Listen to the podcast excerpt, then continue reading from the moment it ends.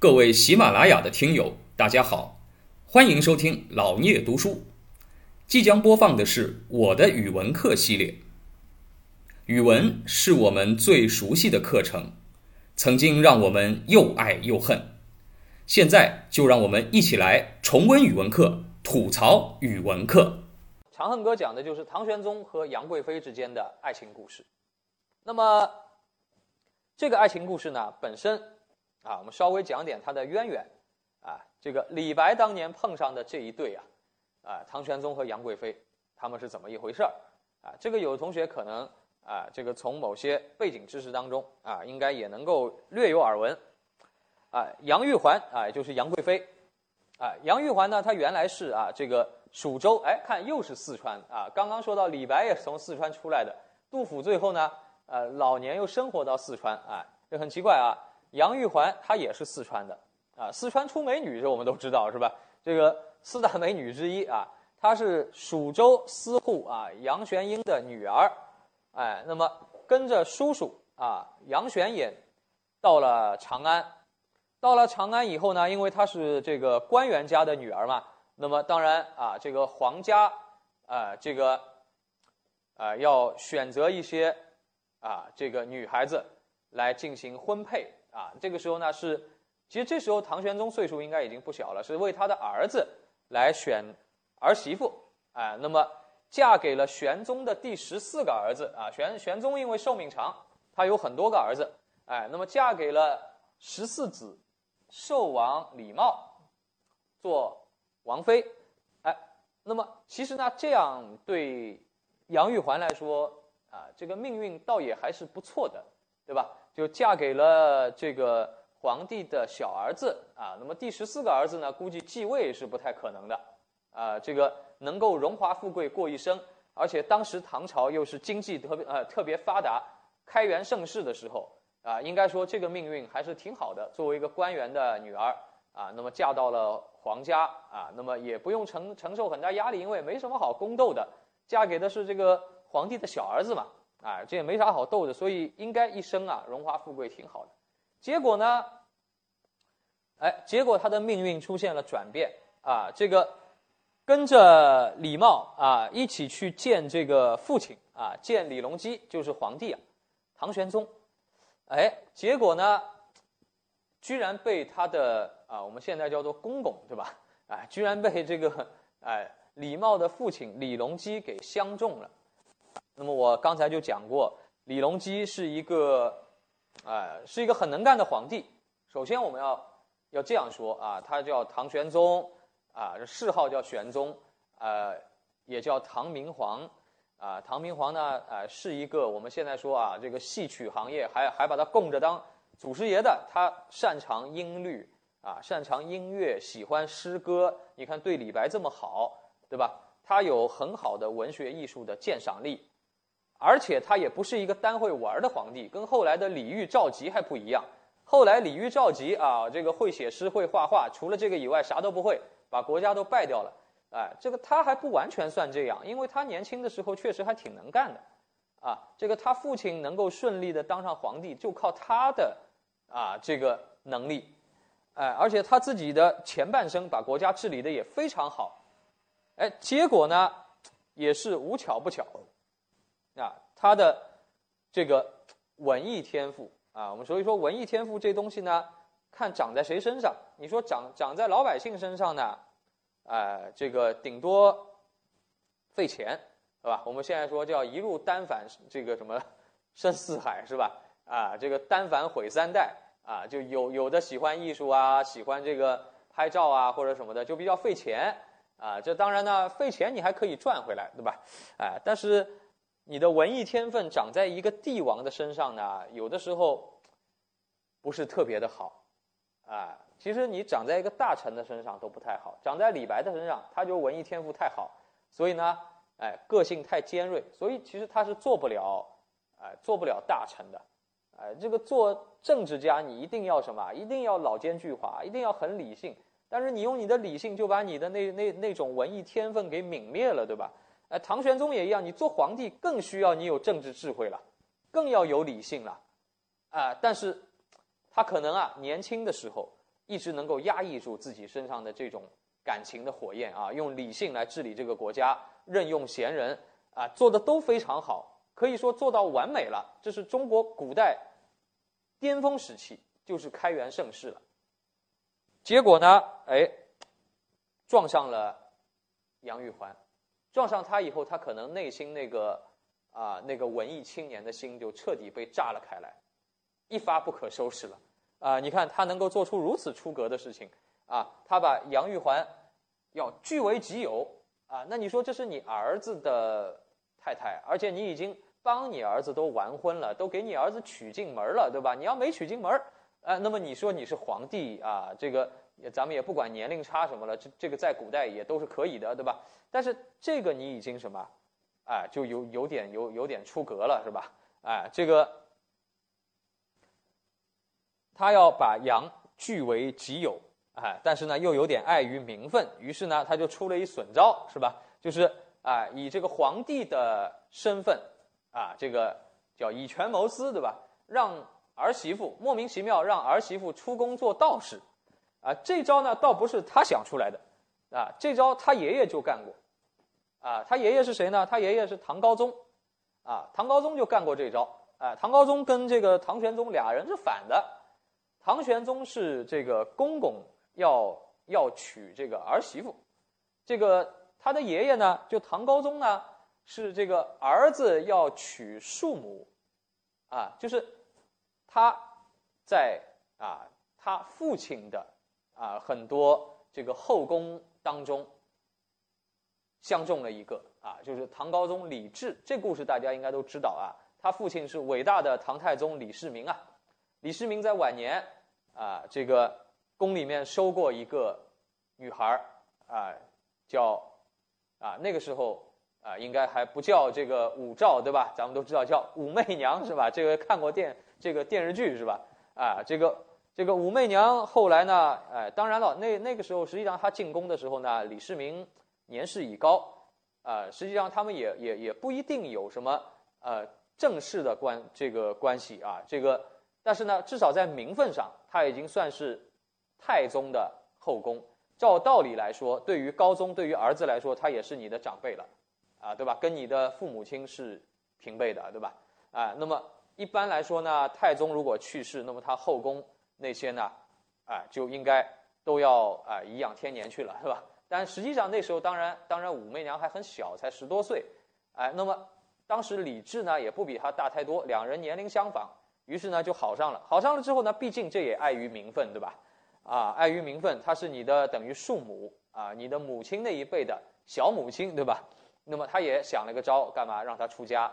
啊，出家当女道士，啊，一样的。当了女道士之后呢，然后再啊过一阵子，再把她迎回宫中。最后大家都知道，这个武媚娘回到宫中，最后慢慢慢慢的一路宫斗，最后变成了皇后，甚至于做了第一个女皇帝。啊，第一个女皇帝啊，其实也就是唐玄宗李隆基的奶奶，对吧？哎，那么当然，他们这个又是反过来的啊，这个又是上一代找下一代的麻烦，对吧？这个也体现出呢，啊，这个以前啊，很多考据学家、历史学家也讲过，这个就体现出唐代啊，它的这个整个的社会风气相对来说呢，确实比较的奔放啊，也说明呢，就唐代的皇室。它本身啊，我们说隋唐皇室是有这个非汉族的血统，有游牧民族的血统，所以呢，它不像我们啊传统的汉族儒家思想把礼法啊这个看得那么严重啊。如果你像到宋朝以后，儒家思想的礼法呢很严重的时候，你要干这种事情，我估计每个皇帝都不敢干啊，这个就太过分了，对吧？你暗暗的可以，但是你明取，这个是说不过去的，记到历这个历史书上，你是要遗臭万年的。啊，但是唐代的皇帝呢，好像对这个就比较解放思想啊，这个，哎，所以当时呢，李隆基啊就这样以后，啊，我说他内心那个文艺青年的心就爆爆发了，啊，后来当然了，从结果上来看，李隆基得到杨玉环以后叫沉迷酒色，荒废朝政，哎，但是呢，有的时候我也觉得公正一点讲呢。呃，这话说的都是没错的。李隆基后来是闯祸了，啊，不是因为这事儿吧，有可能安史之乱也许不会爆发，也许也会爆发，啊，但是爆发了也许能镇压得住，啊，这个呢确实是跟跟杨家是有关系的。但是呢，你说，呃，我们就本着，因为我们讲文学嘛，我们本着一颗对文艺青年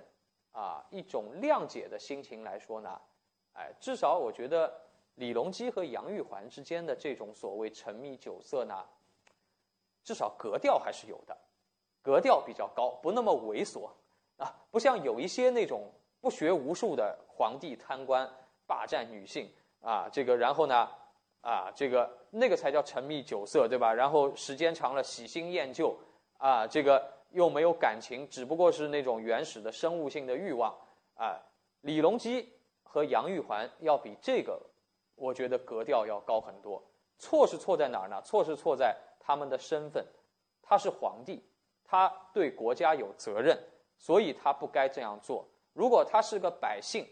啊，那么他们之间呢，这个虽然有年龄差距，但事实证明他们是有真挚的爱情的，啊，只不过这个爱情因为你是皇帝，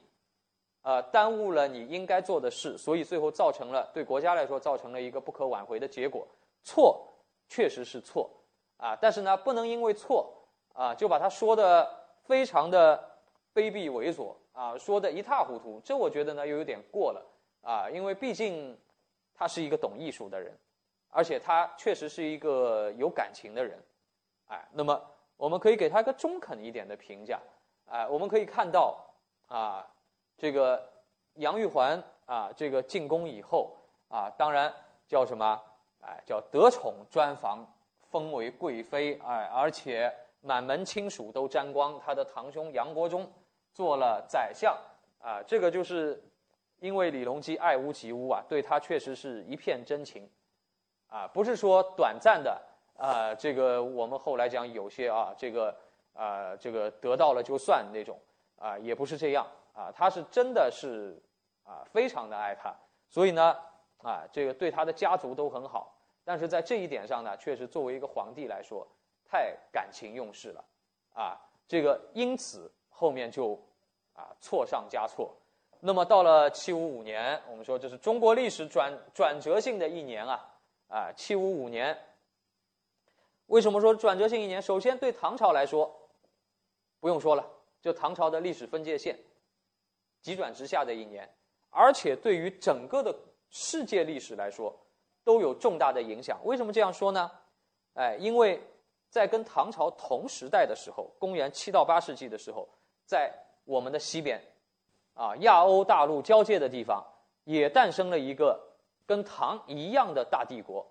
是什么？大食，啊，也就是阿拉伯帝国。伊斯兰教刚刚兴起的时候，阿拉伯帝国，阿拉伯帝国兴起以后，也在扩张。扩张到哪儿呢？扩张到了当时唐朝管的那个西域地区，也就现在中亚，就乌兹别克斯坦啊，啊，这个阿富汗啊，这样一些地方，和唐朝有了正面的接触，啊，这个当然了，正面的接触很多都是什么军事上的。唐朝当然那个时候谁也不怕，阿拉伯帝国也正是在上升时期，所以呢，两家是打过仗的，啊，大概也就在七五五年之前没没多少时间。在这个阿富汗啊，打过一场达罗斯之战。达罗斯之战呢，哎，唐朝这边统兵的节度使叫高仙芝，是个朝鲜族人啊，所以唐朝当时是个多民族的帝啊，这个帝国啊，朝鲜族的将军带着汉族啊，这个唐的军队，以及当时还有其他民族的，包括维吾尔的军队，跟这个阿拉伯人打过一仗。打过一仗之后，谁赢了呢？哎，这个。可以说不分胜负，只不过呢，因为我们的补给线比较长，所以呢，唐军，啊，这个小负，但是呢，也没伤到什么筋骨啊，小负，啊，然后呢，往回撤了一点，就撤到大概现在的新疆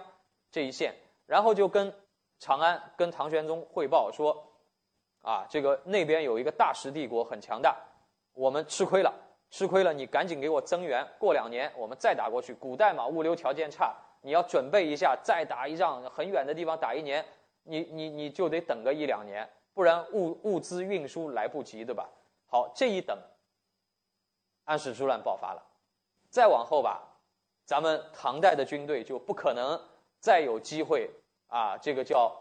啊，这个横跨万里，对吧？啊，打到万里之外，跟阿拉伯帝国再去 PK 一下了。后来就没有这样的机会了啊，因为随着安史之乱啊，西北部的少数民族反反叛啊，这个游牧民族一反叛，然后就把我们跟阿拉伯之间隔开了。于是你会看到啊，这个后来唐军啊，就是汉族政权吧啊，这个撤退到河西走廊一线，就现在的甘肃啊，甘肃这一线。啊，后来宋朝也没有能够收复后面那些地方，西域那些地方，啊，一直到元到明，一直到清朝，实际上我们在重新，啊，就中央政府对这个西域地区才重新管理，中间断档了好几百年的时间，这个好几百年的时间就造成了西域地区包括中亚的一个巨大的变化，啊，你说原来啊，你看咱们那个现在啊，啊，你从敦煌啊、新疆的高昌啊这些地。地方地底下挖出来的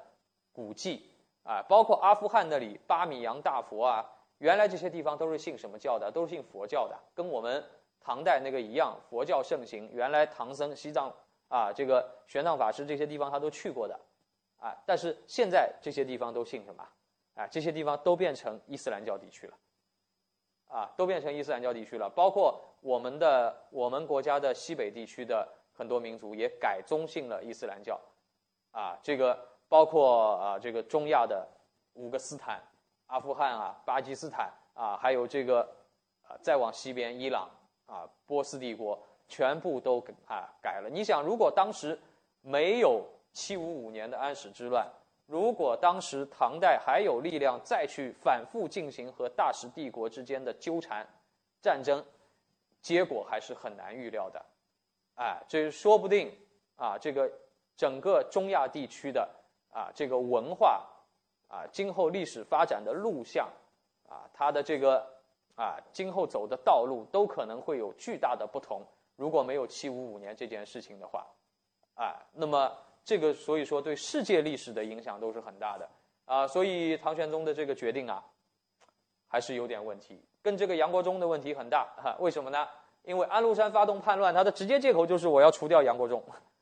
因为杨国忠确实有很多，啊，这个确实有很多不对的地方，啊，当然安禄山要造反，有没有杨国忠他都会造反，但是呢，杨国忠他大大的贻误了战机，他看不起安禄山。首先，安禄山也是因为杨国忠看不起自己，就更想造反。那么一旦他造反了呢，杨国忠还看不起安禄山，就觉得他这种胡人，啊，这个没文化的，怎么可能啊，这个。他有很多误判，造成了安禄山很快来占领了长安、洛阳。哎，那么这个时候呢，哎，李隆基老了，他带着这个杨玉环开始逃到四川，但是逃到半路还没进四川呢，在陕西马嵬，护卫军发难，哎，要杀死杨国忠兄妹啊，因为杨国忠啊对国家的伤害太大了啊，这个士兵不满意，造反啊。将军们要造反，这个你也拦不住啊！所以呢，这个时候没办法，李隆基只得啊，让，哎，让大家士兵们把杨国忠先杀了。然后呢，人家说这个杨国忠为什么能当宰啊？能够当宰相？哎，就因为杨玉环嘛，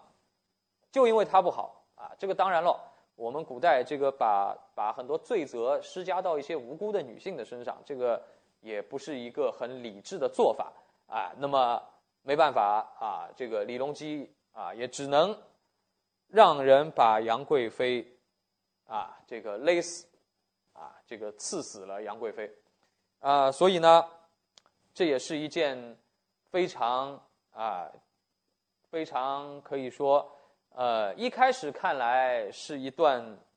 哈，是一段离奇的，但是最后呢，又是一段悲惨的爱情故事。从爱情本身来说，他们确实是存在爱情的，啊，不是简单的说啊，一个老年皇帝啊，荒淫好色啊，然后做出一些啊这个违背理智的事情，啊，倒也不全是这样啊，因为他们呢也确实有共同的语言、共同的爱好，喜欢文艺、喜欢音乐、舞蹈，你说这都有错吗？呃，事情本身是没错的，啊，也许他比他的儿子。啊，比李茂也只能说可能他比李茂更加适合杨贵妃。啊，其实杨贵妃跟着李隆基在一起呢，啊，她也得到了她的幸福，当然没有得到最后一个好的结果。